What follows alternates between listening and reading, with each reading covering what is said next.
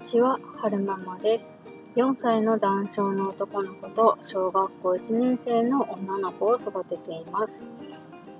今日は2021年の6月18日に撮ってます。えっとですね、小1の娘なんですけれども、えー、ここ数日2、3週間ぐらいかな、えー、一人で、一人でというか玄関でバイバイして、えー、学校まで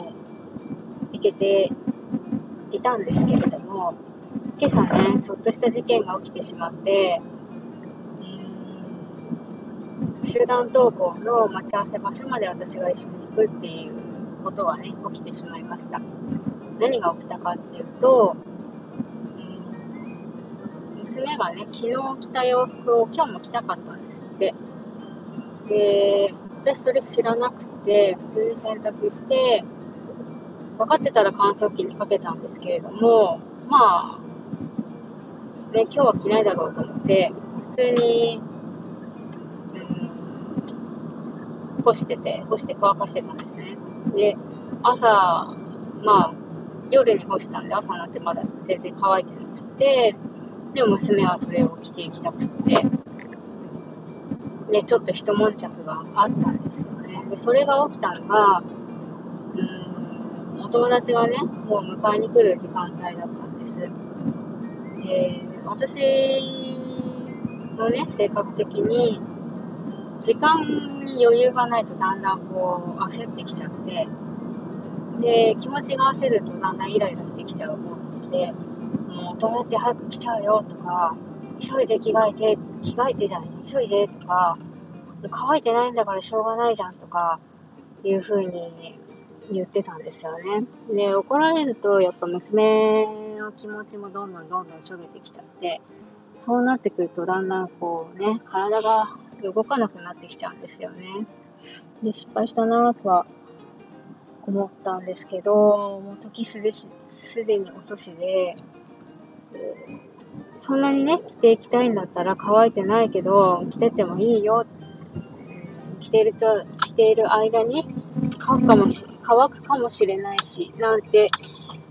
言ったんですけど、もう、娘的にはね、怒られちゃってるので、濡れた服を着ていくっていう選択も取れないし、今着ている服を着た着て学校に行くっていう選択も取れないし、別の服を着ていくっていう選択肢もあったはずなんです、あったはずなんですけれども、そういった選択もできない。もう怒られちゃってるから、私は何も選択ができない。もう動けない。みたいな感じになっちゃってて。で、もうしょうがないので、足の動かない娘をね、無理やりこう引っ張って、母もね、途中まで待ち合わせ場所まで一緒に行ってあげるから、とりあえず行こう。友達も遅れちゃうしって言って、で、学校までね、親が送っていくっていう選択肢もあったんですけれども、どうするって一応娘に聞いてね、送送っていこう、母が送っていこうか、それともお友達と一緒に行くって聞いたら、もうその時点でね、娘泣いちゃってたんですけども、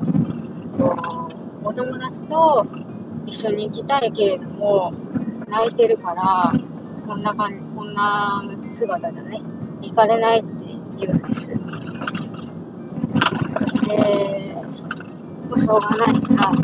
大丈夫、歩いてるうちに気持ちが上がってくるよって言って、えー、なんとかね、無理やり娘を連れて、えー、家を出ました。で、その待ち合わせ場所まで着いて、まだ娘がね、しょんぼりしてて、手を離せないって言ったんですけれども、なんとかね、無理やり、上級生のお姉さんたちも来たし、母ね、朝ごはん途中だったから、お腹も空いちゃって、全然ね、飲み物も飲んでないから喉がカラカラなんだってだからね、頑張って行っといでって言って、足の重い娘をね、なんとか、えー、お友達と上級生のお姉さんたちと一緒にうん、歩いて行かせました。で、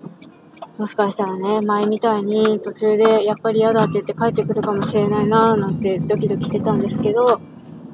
なんとかね、そういうこともなく、学校まで行けたみたいです。で、今回のね、ことを反省して、明日からどうしようかなって思った時に、私としては、えー、娘の着た洋服はね、問答無用で洗濯機にかけると。そうすれば、うん、今日みたいなことも起こらなくなるし、と思って。あとは、えー、娘のね、娘に前の日に必ず洋服を選ばせるっていう風にしようかなと思ったんですよね。で、その話を夫にしたら、うーん、なんかそこまでしなくてもいいんじゃないっていう話になりました。なんでかっていうと、今までは娘のわがままにね、全部付き合ってきたけれども、うん、これから先ね、その自分のわがままが全部通るわけではないんだということを学んでほしいって言うんですよね。だから、この時間帯まではあなたの言い分を聞いてあげられるけど、けれども、この時間から先はあなたの言い分は通らないよっていう訓練をしなければならない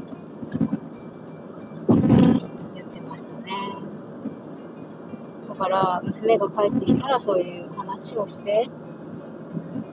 うん、そのためにはどうしたらいいのかって娘に考えさせようって言ってましたね。で今はその自分の要求がね通らない時に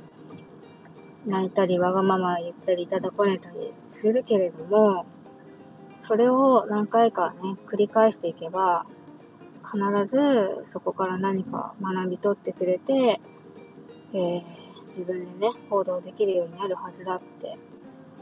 えー、言ってくれました。うん、ね、えー、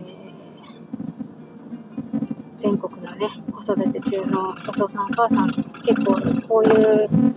ことってね、あるあるだと思うんです。うん、なんかすごい子育てってね、修行だなってつくづく思いますよね。自分の思う通りには子供って動かないですからね。でも、動いてほしい。子供は子供で親に怒られたり、こうね、口うるさく言われて、まあ、そこから何か学ぶものもあるだろうし、親の私たちは親の私たちで自分の言う通りにならない我が子をね、見る見るっていうか接して、それ、それを、どう、どういうふうに対処していくかっていうのが、きっとなんかね、人生の学びなんだろうなって、つくづく思いますね。これを乗り越えて、魂のね、レベルが上がってくれたらいいなぁなんて、前向きに考えてます。最後までお聴きいただいてありがとうございました。それでは、また。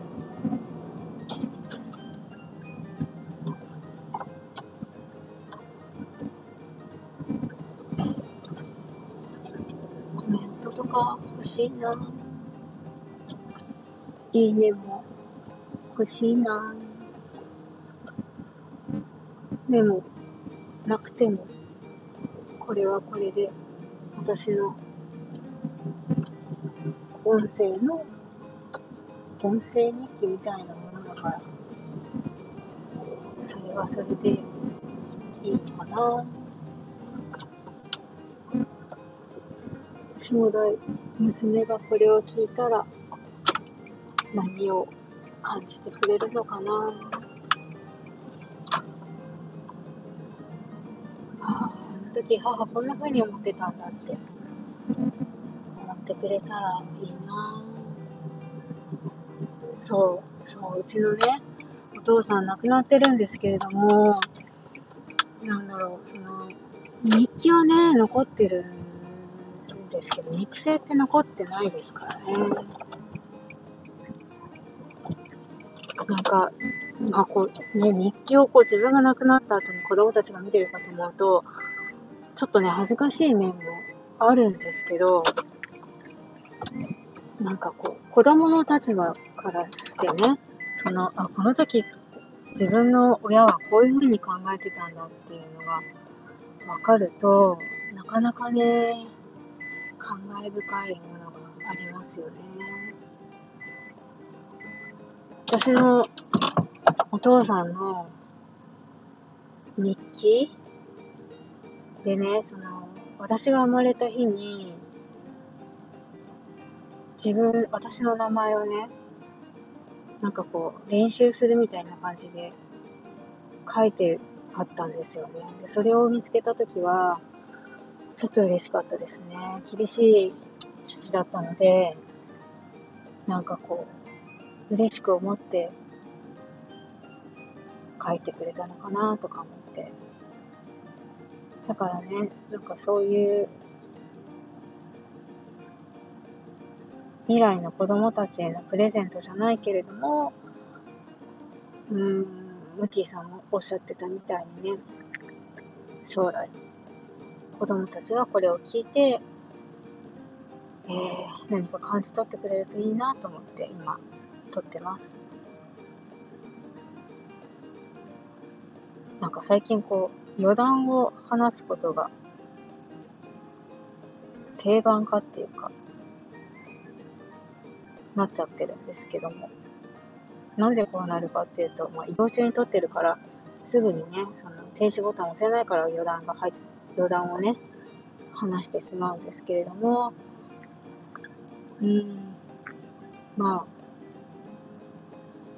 あ、ね、今のその自分の気持ちの記録として、これはこれでありのなのかなと思って、お付き合いいただけると嬉しいです。それでは、また。